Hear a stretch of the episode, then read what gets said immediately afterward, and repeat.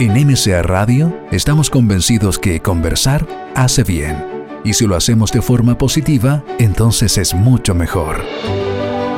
A partir de ahora, Edgardo Fogel te invita a una amena y profunda charla. Esto es Conversando en Positivo, un momento de luz para compartir experiencias de vida por MCA Radio, resonando con el alma. Espero que ustedes estén muy bien, relajándose después de un día de trabajo o de lo que hayan sido sus actividades. Les habla Daniela Reinero, estoy aquí con Edgardo Foyel empezando este nuevo programa. ¿Cómo estás, Edgardo? Muy bien, gracias. ¿Y tú, Danielita? Muy bien, muy bien también. Muy buenas tardes a todas las amigas, amigos de Conversando en Positivo. Gracias por escucharnos, como siempre. Bueno, y vamos a presentar. Ha llegado nuestra... invitada maravillosa. Navegando por Santiago. Bueno, y tenemos, la verdad es que un gran honor de, de estar contigo. Es la primera mujer licenciada en astronomía en la Universidad de Chile, ella es María Teresa Ruiz pionera en ingresar a Princeton para obtener un doctorado en astrofísica y también es la única mujer que recibió el Premio Nacional de Ciencia Exacta del año 1997. Es la presidenta de la Fundación para el Desarrollo de la Astronomía de Chile y profesora del Departamento de Astronomía de la Facultad de Ciencias Físicas y Matemáticas también de la Universidad de Chile. Eh, ha recibido numerosas distinciones por su destacada labor profesional, entre ellas la medalla rectoral de la Universidad de Chile, miembro de número de la Academia Ciencia del año 1998 y con, decoración al mérito Amanda Labarca el año 2000. Es autora también de numerosas publicaciones científicas de los libros Hijo de las Estrellas y Voces del Universo.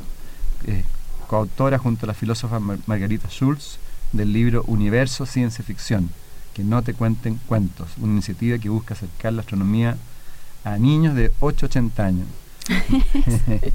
María Teresa está dedicada esencialmente a la investigación, y a la formación de profesionales en este campo. Un gran honor para nosotros que estés conversando positivo. un honor tener a esta gran mujer. Dicen que es la mujer más brillante de Chile. Yo no, leí. No, no, no, por favor. Yo lo leí. me rehuso.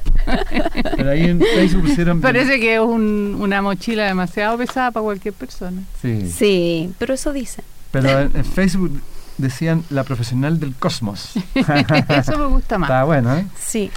La profesional Hablemos un poquito de ti, Maritesa, cómo, para que hablemos más relajado, cómo, cómo, cómo llega a lo que es hoy día, cómo partes tu infancia, cómo, cómo te vas desarrollando, tanto humanamente y profesionalmente. Hay un librito que yo encuentro que es una iniciativa fantástica que hizo el CERNAM hace unos años atrás, en que con fondos de la Comunidad Europea hicieron un día estaba en mi oficina y llegó una persona y me dijo, oye, yo cuando me decían del CERNAM yo el tiro la recibía y me dice, sabes que yo tengo que hacer una entrevista porque tengo el encargo de hacer un libro sobre ti. Cuando eras chica para ver cómo es que llegaste a ser astrónomo. Y la idea del librito era para repartirlo en las escuelas municipales y, públicas. Y, y, esta escritora era buenísima eh, y la María Eugenia Mesa, y ella me hizo esta entrevista, escribió el libro que al final le llamó Mi amiga del planeta azul, porque resulta que una enana café que yo sí, cubrí, sí, eh, cuenta el cuento de que me conoció cuando yo nací, etcétera, y hasta que después finalmente nos encontramos en el año 97 y todo lo demás. Pero lo divertido es que ahí yo le contaba, mira, ¿qué quería hacer cuando chica? Y decía, mira, el primero, cuando bien chica, yo quería ser princesa, obvio, porque todos los cuentos las princesas y además mi papá me decía mi princesa, entonces yo quería ser princesa. Me di cuenta que había que ser como hija de algún rey o algo así, entonces después quería ser mi universo. Mi universo, mi, universo, ser una no mi Chile, mi universo, claro. Pero la verdad que rápidamente me di cuenta que por ahí no iban las cosas y después ya no me acuerdo qué más. Ah, quería ser santa en una época. Santa. Santa. Religiosa. Pero mira, no religiosa, santa, santa, de esa de verdad. Salían las revistas antes que habían de todo. Exacto, lo, las vías ejemplares. Exactamente. Y a mí mi abuelita me los regalaba y me di cuenta que va a ser santo y que tener algo que yo no tenía, digamos, porque la verdad que lo pasaban pésimos estos santos. Y después ya, bueno, artista. Mi papá era bien artista, pintaba, entonces yo soñaba con así ser bohemia y pintora.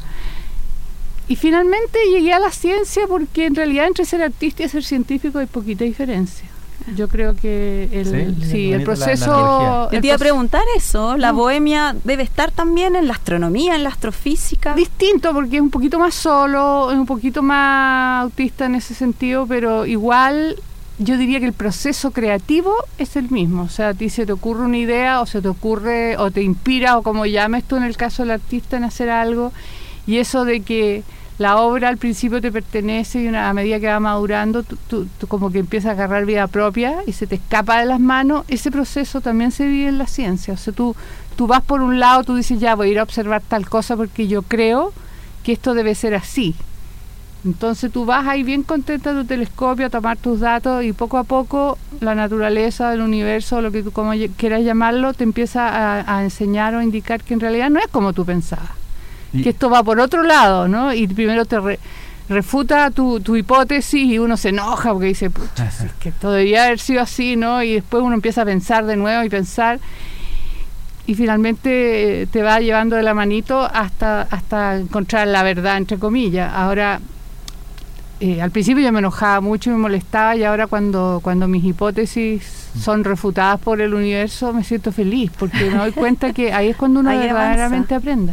Ahí avanza el conocimiento. Porque si todo fuera lo que uno pensaba que como tenía que ser, no hay nada nuevo, ¿te fijas? O sea que hay que trabajar harto la frustración ahí. Pero es que la ciencia avanza así, claro, refutando, si no, no avanzaríamos, seguiríamos, quedaríamos ahí, listo ya llegamos. ¿Y qué, qué es la astrofísica? Es lo mismo que astronomía, lo demás es una ciutiquería. ¿Ah, sí? Sí. ah, ya. Sí. Porque la astronomía contiene física, siempre. Claro. O sea, por lo menos desde Galileo hasta acá. Claro. Porque todo es medir y calcular y aplicar las, las teorías que tenemos nosotros. Que claro. Ahora ha ido evolucionando, porque primero está el tema Newton, relatividad, ahora está el tema, el tema cuántico. Pero esas son las como las mochilas, lo que llevamos, las herramientas que llevamos en la mochila para ir a explorar el universo. Entonces son, son las teorías. Ahora las teorías son teorías. Y ni un poquito más que eso, no tiene nada que ver con religión ni nada. O sea, mañana uno puede refutar una teoría y no pasa nada. O sea, uno feliz porque más pega todavía. Mm. Pero no... Eh, entonces, claro, el, el, universo lo hemos ido entendiendo, observamos cosas, eso sí que ha avanzado mucho gracias a la tecnología, tenemos un instrumental que cada vez podemos observar en un rango más amplio de luz, porque nosotros con nuestro ojito vemos la luz visible, pero el universo no le importa eso y ellos emiten desde luz, rayos gamma, rayos X, luz ultravioleta y por el otro lado tenemos infrarrojo, submilimétrico, milimétrico, ondas decamétricas, o sea, todo el espectro electromagnético. Y si uno quiere saber, entender lo que está pasando, necesitas observar en distintas esas distintas ventanas mm. que uno puede ver lo que está pasando y para eso se necesitan ojos de repuesto que no son como los nuestros que solo ve la luz visual mm. que es la que emite el sol, por cierto. Por eso que nosotros vemos en esa luz. Mm. Si tuviéramos una estrella que emitiera en infrarrojo, teníamos otra cosa. Entonces, la tecnología ha, fabricado sus detectores y los infrarrojos se, se, fabricaron principalmente para espionaje, pero ahora ya son de los astrónomos. Eh, y rayos gamma son satélites, rayos ultra eh, X también tiene que ser en satélite porque la atmósfera no los deja pasar, así que ah. hay que observarlos desde arriba. ¿Y, y cómo, para, en palabras simples para todos nosotros, auditores, editores, y cómo, cómo, bajo tus palabras, cómo es el universo? ¿En qué sentido? porque se habla, por ejemplo, se habla sopa de partículas. Yo escuché que tú ah. hablabas también, eh, da, ciertas descripciones. Mira, el universo, eh, bueno, cuando uno describe el universo, esto es como una historia de clase y geografía, mm. de historia y geografía, eh, es que es que tú no puedes separar el espacio del tiempo, mm. porque están amarraditos por la velocidad de la luz. Entonces, cuando yo te hablo del presente del universo, te estoy hablando de las cosas que están cerca de nosotros, cerca en la escala del universo. Por ejemplo, la galaxia que es compañera de la nuestra, que es Andrómeda, está a 3 millones de años luz. Pero eso da al lado. estamos ahí hombro con hombro casi. Pero 3 millones de años luz. O sea, si alguien nos mandó un mensaje de alguna estrella en Andrómeda, se va a demorar 3 millones de años en llegar. Por eso que las comunicaciones en el universo son complejas. Mm. Eh, eh, y, pero si yo veo, por ejemplo, cuasares o cosas que están muchas veces muy alejadas, estoy hablando del pasado del universo. Sí, eso, y no puedo saber cómo están hoy día, no hay ninguna mm. posibilidad, porque cuando la luz, que es la que me trae el mensaje, la noticia de qué es lo que hay ahí, se demora, o sea, no viaja a una velocidad mayor que 300.000 kilómetros por segundo. Es decir, yo veo eh, tú lo decías también, siempre el pasado. El presente es solo un momento imaginario entre el pasado y el futuro. Claro. Ya. Eso significa, y también decías, que mientras más lejos, más rojo. Ah, ¿sí? Lo que pasa es que el universo se está... No, eh, no. Eh, no, tiene que ver con, con cercanía, pero tiene que ver con cómo se mueve. El universo entero se está expandiendo, expandiendo o las cosas se están alejando, digamos cuando uno dice expandiendo una pésima mala es una muy mala ah, ejemplo porque no, hay afuera en el universo. Entonces cuando uno piensa que se expanden las cosas se expanden en un espacio preexistente eh, y este no como que crece nomás o se separan las cosas si tú quieres. Eh, y, y, y si hay una esa expansión se ve porque se corre hacia el rojo la luz. O sea una fuente que luminosa que está alejándose de nosotros, se corre la luz eh, un poquito hacia el rojo. Si se está acercando a nosotros, se corre hacia el azul. Es como las ambulancias que yo decía que, o, los aviones que todo, tú dices cuando se está acercando es agudo, ¿no? Y cuando se aleja, uh, ¿ah? eh, es lo mismo la luz. Cuando se acerca, se va hacia el azul, que son frecuencias más chicas, y cuando se aleja, se va hacia el rojo, que son frecuencias más largas. Y eso, eso eh, nos sirve para calcular, en cierto modo, para calcular distancias, porque a las galaxias muy lejanas le medimos con qué velocidad se está alejando por, el corrimiento al rojo de su luz, inmediatamente tenemos una distancia. Una distancia. ¿Y qué significa que estamos mirando el pasado? Suena... Estamos mirando el pasado porque la luz se demora. por pues, ejemplo, si esa, si esa galaxia está una, una medida de distancia son no sé si está no sé pues, dos millones de años luz, bueno, eso es el presente. 14.000. 14.000 ya nos pasamos, porque es 13.700 millones de años luz que, que es el comienzo de todo. Entonces, si uno mira... ahí se formó, se, supone, el famoso agujero negro, ¿no? Claro.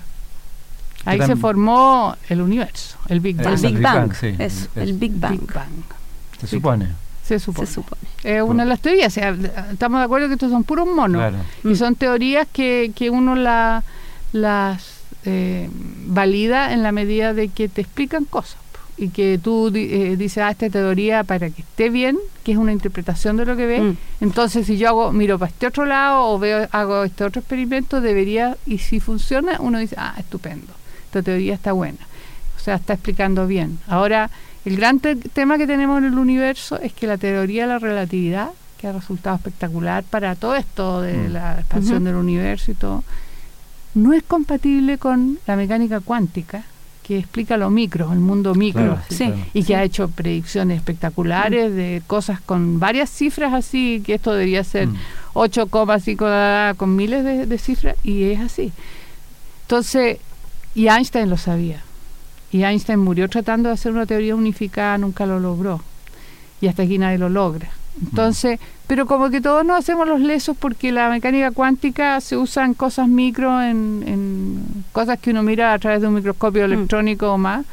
Y, y la, relatividad tiene que ver con el universo a gran escala. Mm. Entonces, pero si nos vamos a meter al Big Bang, ahí necesitamos las dos cosas que es el comienzo. Ahí es, ahí una sopa de partículas que además tiene todos los efectos relativísticos del mundo. Por lo tanto, necesitaríamos una, una teoría unificada que no existe. Entonces, en el fondo, no tenemos herramientas eh. para interpretar lo que se ve al comienzo. Pues recordemos estamos, que estamos sí, aquí con María Teresa Ruiz, astrónoma, hablando de la Premio Nacional de Ciencia. muchos premios, es realmente un honor, yo es un honor estar contigo descubriendo el universo con Edgardo Fogel y Daniela Reinero, quien les habla explícanos el, cómo, cómo, cómo nace una estrella. Una estrella, mira, es súper entretenido porque al comienzo el universo solo fabrica hidrógeno y helio y con eso no se hace mucho. Pero en las partes, en las nubes de hidrógeno y helio, de, repente hay, no es totalmente uniforme, te fijas, hay una parte, un grumo, ponle tú así, algo se te apolo, digo, se corta la mayonesa y se te apelotona un poco. Y la parte que es más densa, por gravedad, atrae lo que está alrededor y esa ese, ese, ese grumo o ese contraste en densidad empieza a aumentar, aumentar, aumentar, hacerse un grumo más potente así y, y se va calentando en el corazón de eso. Ese, mm. ese grumo se va calentando, ah, un poco técnico, pero es transformación de energía potencial en energía térmica. y, y, cuando llega como a 10, mil, a, 10 millones de grados, disculpa, 10 millones de grados de temperatura, se producen reacciones nucleares como una bomba Entonces está tratando de hacer explotar la estrella, pero por otro lado la masa de, este, de esta estrella está tratando de que colapse. Y hay un, entonces una negociación un equilibrio, un equilibrio entre, esas dos entre el que quiere reventar y el que mantiene en el fondo la cohesión de esas dos cosas. De las dos cosas. Y la materia, lo entretenido es que ahí en el corazón de la estrella, en esa reacción nuclear, se forman todos los otros elementos que conocemos. Entonces, eh, son las estrellas, por eso te digo hijo de la estrella, absolutamente. O sea, te puedo garantizar que, de lo que estamos hechos, lo fabricaron una estrella y que además la misma que nos fabricó a ti, a ti, a mí, a todos. Somos súper iguales en eso. ¿Y, en qué momento muere la estrella? Cuando se le acaba el combustible. Eh, cuando, en el caso de las estrellas chicas con el Sol, llegan a fabricar un corazón de, carbón y hasta ahí no más llegan porque no tienen más masa como para, para aumentar más la temperatura en su corazón y en seguir haciendo elementos más pesados que el carbón, nitrógeno, oxígeno. Eso es lo que fabrican. Lo cual, por eso que son los, elementos más comunes, porque los fabrican las estrellas más comunes, que son las estrellas chicas. Las estrellas grandotas, como por lo menos unas ocho veces más grandes que el Sol, esas terminan, fabrican hasta el fierro. Y el fierro es un elemento súper fregado, porque si uno quiere partirlo para transformarlo en algo más liviano, no da energía y si uno lo quiere juntarlo para apretarlo con otros, ponerle más átomos ahí em, para eh, más protones o neutrones, para hacerlo otro elemento más pesado, también te chupa energía. Entonces esta fuente, esta bomba atómica que tenía la estrella adentro, se le apaga. ¿Y esas mueren antes, las más grandes? Sí. Viven mucho más rápido, mueren más rápido y mueren con una explosión tremenda, que es la explosión de supernova y en esa ah. explosión fabrican todos los otros elementos que conocemos, más arriba del fierro, digamos, hasta el uranio. ¿Y, los cometas qué son? Cometas de un escombro nomás. El sistema solar, la materia prima era, era como hielo sucio. ¿Ah? Eh, los planetas que estamos adentro, cerca del Sol, somos sucios, ¿no? somos, nos quedamos con la ah. mugrecita, con, con el los minerales, ¿te fijas? Y los planetas más de afuera que no se les evaporan los hielos porque están más lejos del Sol, esos se quedaron con todo, esos son tan grandotes como ah. Júpiter y Saturno. Mm. Y los cometas están hechos de ese material, de ese hielo sucio, que cuando se... y son como el tamaño con una montaña chica, como 5 kilómetros, una cosa así y que entran rara vez, pero entran al sistema solar, la mayor parte de ellos caen al Sol porque es lo que más atrae. algunos, nuestro gran defensor es Júpiter, porque si algunos se desvían, se van a Júpiter normalmente, que es más grande también. Mm. Pero algunos nos han chocado a nosotros en el pasado. ¿ah? Y ese hielo es probablemente la fuente del agua de, de nuestro océano. No se sabe con certeza, pero existe esa hipótesis que se ve razonable. razonable.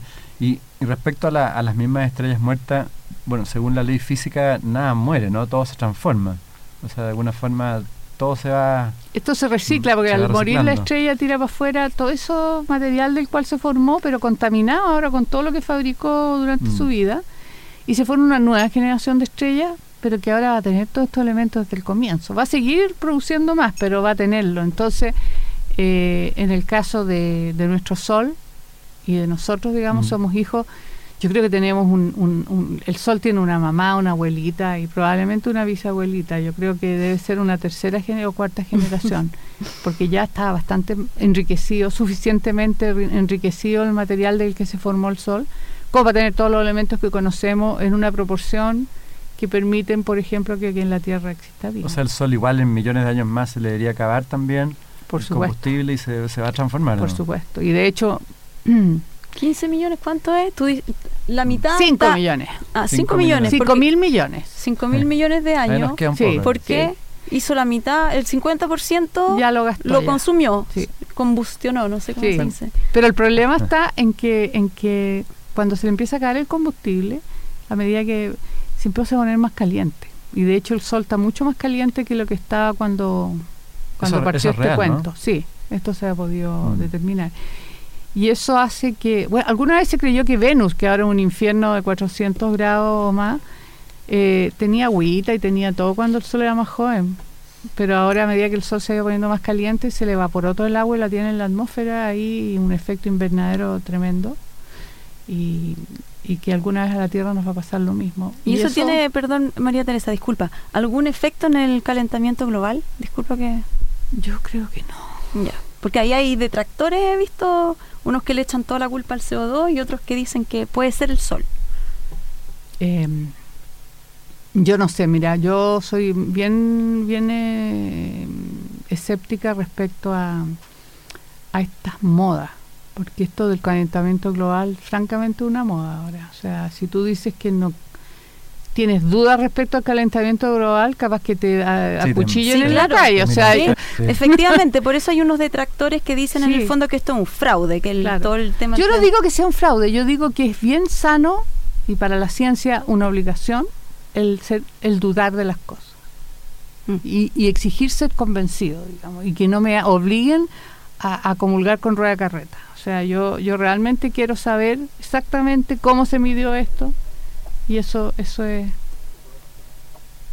Y eso es, lo, es, una cosa que, que, yo creo que me preocupa, porque yo siento que realmente es una, una moda que, que está arrasando no solo en Chile. ¿ah? Sí, claro. Y que, y que ah, bueno, yo quiero contestar si quieres tú con una, con, un, con una broma, pero que sería interesante. El sol está, tiene, eh, hay evidencia del sol que cada vez tiene menos manchas solares. ¿ah? El sol mm. tiene periodos de 13 años. Mm. Y cada 13 años tiene un máximo, estamos llegando al máximo del próximo año, y después baja. Bueno, resulta que en los últimos máximos ha tenido cada vez menos manchas solares.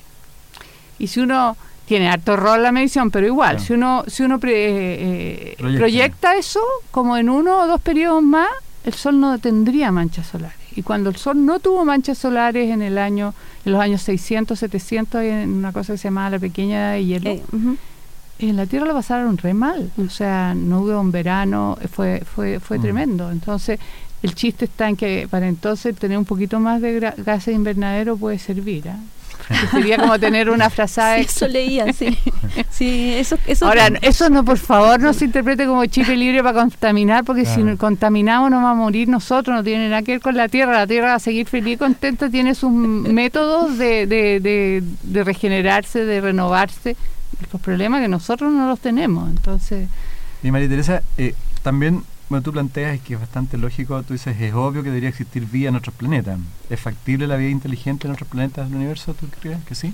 Yo sí, yo estoy aburrida de que nos creamos lo, máximo, los únicos. ¿ah? Yo creo que ese es un problema grave que tenemos los seres humanos y, yo creo que el universo entero, a, todo el universo le ha ido pasando lo mismo todo el tiempo, ¿te fijas? Entonces... Mm.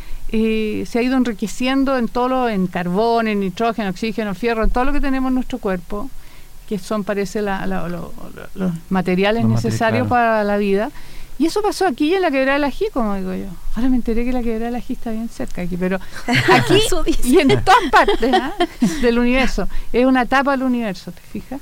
Del cual cuesta, vamos a tener que ver cerquita nomás, porque cualquier cosa que vamos más lejos, te fijas, nos estamos yendo millones de años o cientos de millones de años para atrás, te fijas, y, eh, hay que buscar vida. De lado, yo creo que sí. No tenemos ninguna evidencia de que haya vida, pero en eso estamos. Estamos buscando primero planetas que puedan ser habitables, que tengan agua y, que ojalá poder ver signos de vida. De hecho, tú dices, no somos el centro de nada. La Tierra es una estrella común y corriente entre 100.000 millones de estrellas que existen en la Vía Láctea. Y nuestra galaxia, a su vez, entre las miles de millones de galaxias que llenan el universo. Exacto. ¿Cómo, cómo vamos a hacerlo juntos? Está bien que hay condiciones bien, buen, bien especiales que permiten la vida acá, pero lo que pasa es que no, no necesariamente hacer vida como nosotros, puede tener otras adaptaciones. El elemento imprescindible para la vida es el agua. Bueno, eso es lo que nosotros decimos. Sí, por supuesto. Sí, en eso estamos. Sí, claro. O sea, nosotros encontramos que el agua eh, sirve para que las cosas se combinen y se mezclen, es un, una, un buen diluyente, etcétera. Entonces nos parece que en agua hirviendo incluso tú encuentras bacterias y seres que viven felices. En aguas con, con cosas venenosas para nosotros también hay vida. Mm, Entonces hay que estar abierto y de hecho hay toda un área de la astronomía, de la astrofísica, astronomía como tú quieras, que se llama astrobiología, que hasta hace poco era como casi chistoso y ahora es un área, una ciencia bien seria en que se estudian eh, posible, otras posibles formas de vida que para que estar más o menos preparados cuando tengamos datos y poder interpretarlos, ¿no? de ver si, si hay vida. Mm. ¿Y tú crees que el, ya no solamente la astronomía, sino el desarrollo científico en general ha contribuido fuertemente en el desarrollo de la humanidad y en la calidad de vida? Absolutamente. Si no, estaríamos aquí hablando. Si no, si no hubiera habido un señor que inventó, no sé, un Maxwell o Bueno, si es que es una cadena. En realidad la ciencia es un edificio que lo hacemos entre todos y cada uno pone su ladrillito y por eso que cuando dicen el genio, no sé qué, a mí encuentro que no sé, yo, yo sí, sí admiro a Einstein, ¿ah? porque no sé de dónde sacó, pero los que saben más me dicen que no, que está como madura esa teoría y que, bueno, él obviamente le dio el golpe magistral, pero, no era... obvio, obvio, pero eh, yo creo que es un edificio que hacemos entre todos y... Pero, por ejemplo, ¿tú estás de acuerdo en, en aumentar los niveles de inversión hoy día en, en, en las carreras espaciales, en ir a la Luna, Marte, etcétera? mientras, mientras la humanidad nos estamos muriendo de hambre, mucha gente. Lo que pasa es que ese argumento es fatal, porque si nos queremos alimentar todos, nos vamos a volver a la Edad Media o antes. Si eso, ese, el tema es que la, las inversiones en tecnología ayudan a esa gente que se está muriendo de hambre a salir del hambre. Es mucho más eficiente sacarlos del hambre así que, que, que, regalándole comida, ¿te fijas? O sea, o, repartiendo la plata entre todos para que todos puedan... La verdad es que en el, mundo ahora hay más hay suficiente comida para, para alimentar a todos. Claro, eh, la distribución es un tema de distribución. Así que... ¿Mm?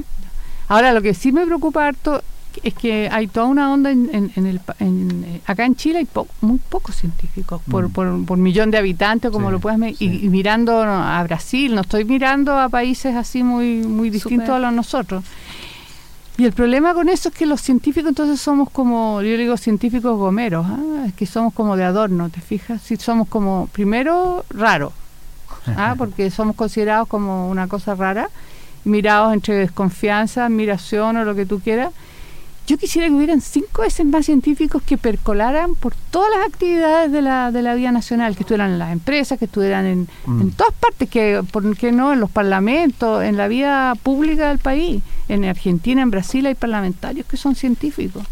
Entonces eso es súper potente cuando se trata de, de, hacer legislaciones que, en que el conocimiento científico es importante. Tú dijiste recién el, hace un rato el tema de me otorgo el derecho a la duda. ¿De qué manera eso también para nosotros los seres humanos de a pie puede hacernos un llamado a eso, a que no nos creamos cualquier cosa, mantener el asombro, eh, la duda, el espíritu crítico? Para, ¿De qué manera esa forma de pensar que tiene la ciencia se puede traspasar al ciudadano de a pie? Sí, yo creo que lamentablemente la forma más exitosa de hacerlo es hacerlo cuando son niños chicos. Mm. Entonces yo por eso que pienso que enseñarle ciencia a los niños es importantísimo, porque no es enseñarle astronomía o física o mm. química, es enseñarle a pensar de una cierta manera, tener una metodología del pensamiento, porque uno no puede saberlo todo. Si yo de calentamiento global no tengo idea de meteorología ni de muchas otras cosas que tienen que ver con el calentamiento global pero uno lo que tiene que tratar de, ver es si las cosas se ven consistentes, si... No, y a mí todo me empezó a dar nervio de cómo se comporta la gente con este tema. O sea, de partida Al Gore con su mm. película, yo casi me desmayé cuando la vi. Porque tenía premios, premios Nobel y cosas. Yo dije, y, y yo tenía una muy buena impresión del, del hombre. Y cuando vi la película casi me muero. O sea... ¿Por?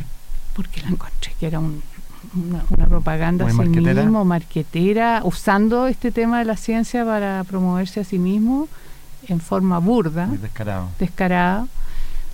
Me he tocado también en Estados Unidos, por pura casualidad, haciendo zapping así en la televisión, hace como un año atrás. Em, me quedé en el CISPAN, que es un canal donde muestra las sesiones del Congreso. Y había justo una sesión sobre el cambio climático, calentamiento global, ya no sé qué. Y estaban los senadores y tenían invitado a cuatro científicos que estaban, por supuesto, dando datos y otro que como que era de la posición más crítica y ese era un inglés. Bueno, el inglés no puede haber sido más desagradable, físicamente desagradable. ¿te? Esa gente cuando habla se le junta la saliva aquí. No lo dejaron hablar. El tipo lo denostó el senador, hasta le dijo que se había comprado el título porque era lord o algo así. ¿ah? Y los otros científicos tenían una cara de terrorizado porque le decía, Ay, se está calentando el planeta, ¿no es cierto? Eh, sí, sí, decían así, ¿ah? como por favor, eh, mm. estos señores les manejan los fondos. Así que todo el setup me parece a mí súper María Teresa, estamos con María Teresa Ruiz, Premio Nacional de Ciencia, aquí en Conversando Positivo, junto a Daniel Reinero y Ricardo Foy, que les habla. Validando un poco lo que tú decías respecto a la educación, hay una entrevista bien interesante a un científico español, que le preguntaron pensando en cómo la neurociencia ayuda a la educación ¿qué es lo más reciente que se sabe sobre los procesos cognitivos? Y él dice, Algo muy interesante es que generalmente se piensa que hay que enseñar la ciencia de un punto de vista racional, eh, pero el cerebro humano funciona tanto de forma racional como emocional. Cuando decidimos algo usamos datos de la parte racional, pero la decisión final es emocional. A juicio del investigador aquí radica uno de los errores cuando se comunica ciencia. Él dice, hay estudios que han demostrado que durante la pubertad y la adolescencia, cuando más ciencia se enseña en la escuela, el cerebro emocional supera el racional. Es la época de los primeros enamoramientos, protestar por todo, y justamente estamos enseñándole ciencia racional. Entonces hay que reenfocar todo ese proceso. Aún no hay una respuesta definitiva, pero sí hay mucha gente trabajando en eso. Mira, en mi experiencia dando charlas nomás, eh, yo encuentro que en la pubertad uno debería dejar de ir a darle charlas, ¿ah? porque yo, porque las hormonas como que le hacen agua al cerebro a los chiquillos, tal cual que es lo que dice él. Yo veo que los niños hasta los 11 son todos científicos, todos tienen preguntas, niñitas, niñitos, son inquisidores, curiosos, se, se, maravillan con las cosas. Y cuando voy a dar charlas en, ya para niños un poco más, grandes, están ahí como todos languios, para qué decir las niñas. Son todas así como, ay, claro, así mirando para otro lado, y les da vergüenza las cosas, una lata.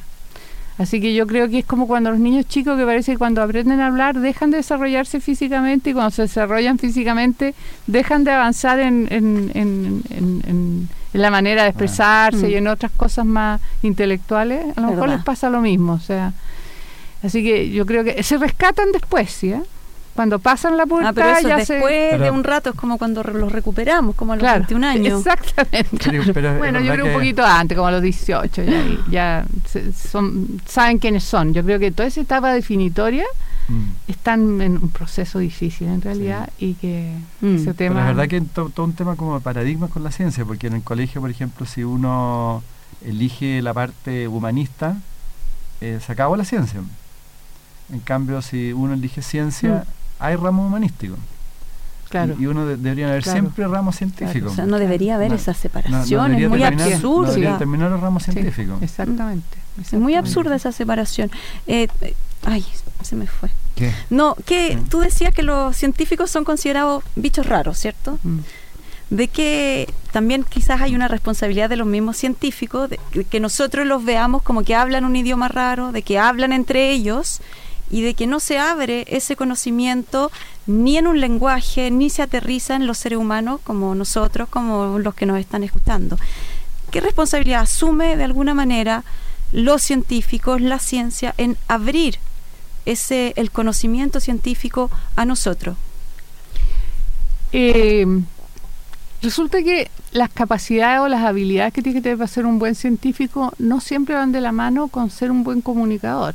Y realmente mm. para poder vulgarizar en el buen sentido de la palabra el conocimiento sin deformarlo, o sea, tratar de, transmitir el concepto, es mucho más difícil transmitirlo en palabras simples que poner un par de ecuaciones y que todos entendemos y saben lo que están hablando. Entonces, eh, le cuesta. Yo creo que hay, hay científicos que lo hacen, pero... Tú lo haces.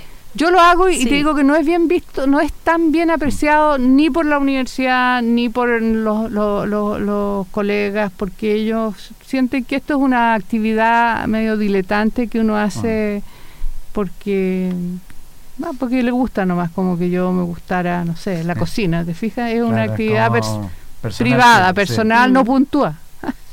no da punto para ninguna cosa. Pero de hecho tú dices que eso nos permitiría como país tomar mejores decisiones, más correctas. Obvio, no, yo estoy completamente convencida de que así es. Mm. Y yo creo que en la medida que...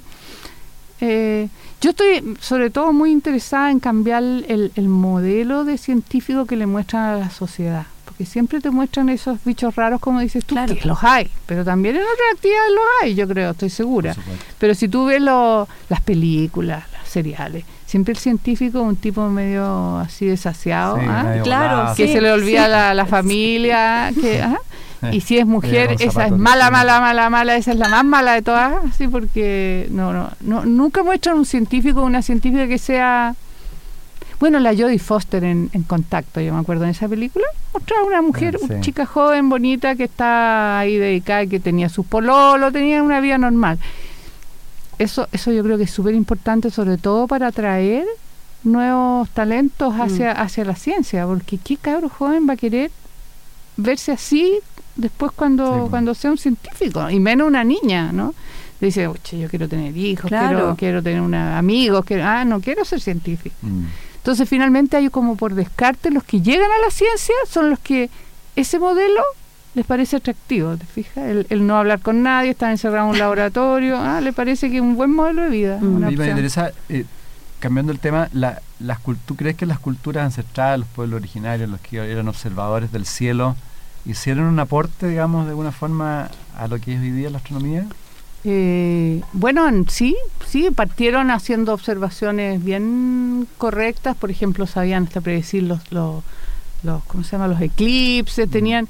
Ahora la humanidad era, ha sido bien divertida porque hay conocimiento realmente muy profundo en muchas de estas civilizaciones antiquísimas mm. y después los olvidamos. Claro. Por, por, por, un montón de años, así siglos, ¿ah? y después hay un Colón que cree que la Tierra es, eh, es plana cuando cuando los griegos ya sabían que era redondo y le habían calculado mm. bastante bien el diámetro y el de la luna y todo. Entonces uno va a Machu Picchu, todos lados ve que siempre había una claro, se nota que había una sabiduría y en los mayas también. Entonces no, yo creo que sí. Bueno, yo creo que el gran aporte fue de nuestro nuestro primer antepasado que yo siempre me digo, me, lo imagino así entre entre los, los hombres totalmente de la edad de piedra, así que están haciendo cosas útiles como cazar para comer. Y de haber habido uno medio a lo mejor era alguien que no tenía capacidad pero es que los que no tenían capacidad física se morían. Sí, pues pero uno que fue medio chiflado que le dio por mirar para el cielo y hacerse preguntas inútiles difíciles inútiles muy importantes. Pero tú ves que eh, se está produciendo un cambio así de alguna forma en, nuestra tierra en, en, los lenguajes en la salud en la ciencia en la educación en la forma de enfrentar la vida ¿Están produciendo cambios? Yo creo que sí. Mm. Yo estoy, estoy, me acuerdo de mi abuelita así cuando, cuando digo esto, porque cuando mm. uno es chico decía, oye, cuando yo era chica era muy distinto. Entonces me da un poco de vergüenza decirlo, ¿ah?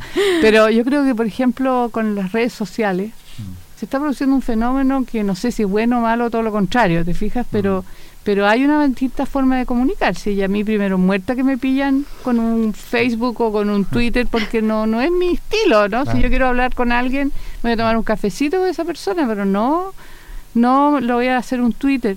Y el Twitter que tiene cosas buenas, supongo, pero a mí me da pánico porque es, la opinión sin reflexión.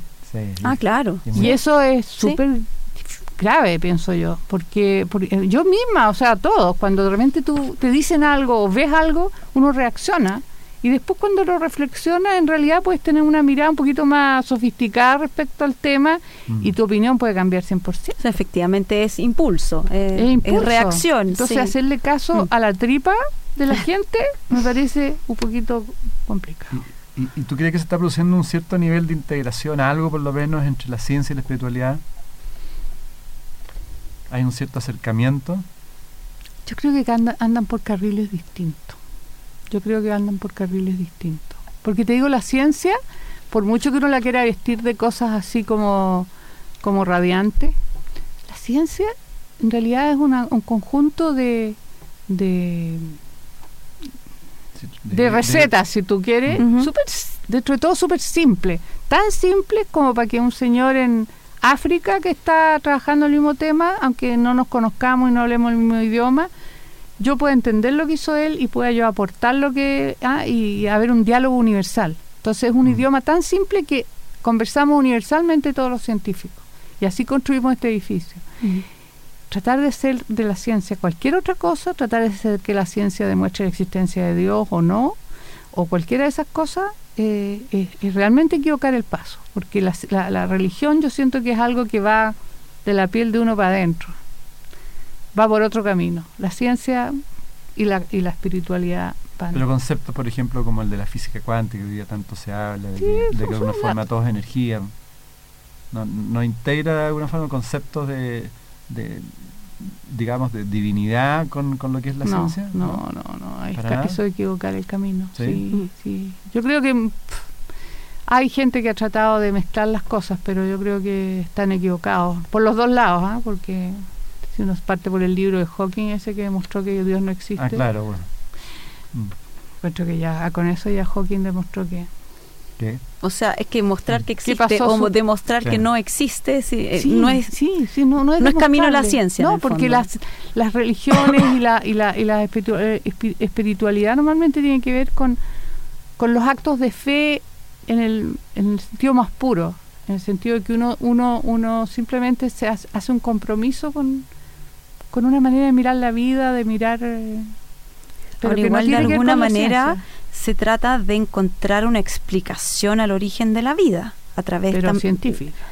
No, porque las religiones, por ejemplo, hay interpretaciones del Big Bang desde distintas eh, religiones que intentan en el fondo integrar una explicación que es científica con las explicaciones, entre comillas, o las interpretaciones que hay religiosas del origen de la vida. De alguna manera se tratan mm. de... Yo soy cero, cero culta en religión, ¿eh? pero cuando viví en Italia me tocó ver un foro que me encantó.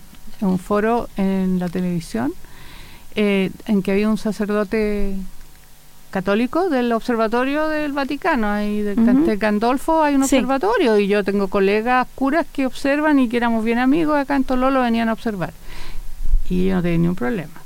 Había un, rabino y había un, pastor eh, anglicano y había un, islamita, qué sé yo. Eh, y discutían estos temas. Oye, me encantó, porque no sé si estos tipos eran muy inteligentes, pero nunca sintieron ningún conflicto con la religión. Mm. Ninguno. O sea, mm. ellos... aquí yo, yo le digamos, encontré que decía lo siguiente, dice, la experiencia mística es necesaria para entender la naturaleza más profunda de las cosas, y la ciencia es esencial para la vida moderna. Lo que necesitamos, por consiguiente, no es una síntesis, sino una interrelación dinámica entre la intuición mística y el análisis científico. Bueno, es una opinión. Es una opinión, claro, sí. yo, me gusta mantener las cosas separadas porque, eh, ¿sabes que se hace tanta chatarra con la ciencia? Y, y mm. se, le, y se le viste de, de, colores que no le corresponden. ¿Te fijas? La ciencia, como te digo, esta cosa simple, que de repente encontramos cosas entretenidas, nos alegramos porque nos sirven, pero eso no. Eso no, no es nada. ¿cómo, ¿qué le podrías decir tú al auditorio, especialmente a la gente joven, que hoy día vivimos de tantas como ideas preconcebidas, de tantos paradigmas, tanta información en la cabeza como para poder abrirse, salirse un poco, empezar a generar más creatividad? Bueno, yo creo que eh, primero, como dices tú, asombrarse con las cosas. Yo creo que eso, eso y ojalá no lo pierda nunca uno en la vida, mm. porque el asombro es, es mm. como el la llamita que enciende todo. ¿ah? Y una vez que uno se asombra y, y cuando, cuando te... Bueno, es un poco parecido a la duda, cuando te presentan una cosa que siempre es bueno darle unas tres vueltas para ver si uno se le ocurre algo distinto, ¿ah? algo inédito, algo que a nadie más se le ocurrió, ¿por qué no? Mm. Que no uno no necesita ser un gran genio para que te pase, porque además eso ocurre si tú eres, yo me gusta bordar o tejer, de repente inventar cosas distintas que nadie había inventado, que entretenido, mucho más entretenido que, seguir una receta, ¿te fijas? Entonces, en realidad es como como una, una, una posición frente a la vida también de, de, tratar de, de innovar. Mm. Ah, pero también en el buen sentido ya la innovación metida hasta aquí. Y, y para las mujeres que quieren estudiar ciencia, me imagino que para ti ha sido toda una dificultad en un mundo quizás un poquito más masculino, ¿no? He tenido mis momentos difíciles, pero no han sido muchos. Y yo le he hecho la culpa a mi abuela, que nunca me dijo que yo ser mujer era, era impedimento para hacer algo. ¿ah? Entonces, de repente me encontré siendo como como pionera en cosas que nunca me lo propuse como tal. ¿ah? Yo me parecía totalmente normal las cosas y la verdad que me llevo súper bien con mis colegas hombres y también me encanta tener colegas mujeres, así que no nunca he tenido problemas. ¿ah? Y, no me quedo muy pegada cuando veo que alguien discrimina, porque a los hombres también los discriminan. María Teresa, para desde la astrofísica, astronomía, ¿cuál sería el aporte para hacer un Chile más humano? Más amable, más solidario. Bueno, tal vez el saber que somos todos hijos de las estrellas y que por lo tanto somos hermanos y somos lo más iguales que hay. Entonces, cuando empezamos a discriminar al otro porque lo encontramos que huele distinto o porque habla raro, eh, darnos cuenta que en realidad, primero, somos lo más raro y sofisticado que ha fabricado el universo que tengamos que tengamos noticias. ¿ah?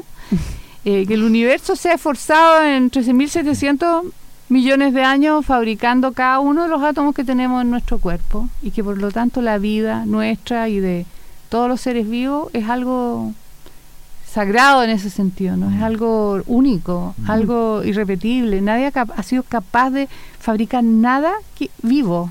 Con todo el conocimiento que tenemos, podemos tener toda la materia prima para hacer una cosa viva y todavía nadie lo puede hacer. Entonces, ese, esa chispita que hay ahí, respetémosla. Me parece increíble, maravilloso. Sí. María Teresa Ruiz, un encanto realmente tenerte con nosotros. Muchísimas, muchísimas gracias. Feliz de realmente estar acá. Se me pasó volando, ¿eh? ¿Tú? Ya estábamos. Bueno. Había que sacar el cafecito. Muchas gracias. De nada, pues. gracias a todas las amigas, amigos, por escucharnos nuevamente aquí en Conversando en Positivo.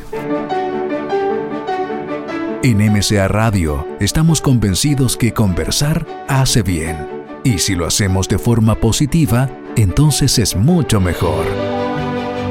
Edgardo Fogel te acompañó en una amena y profunda charla.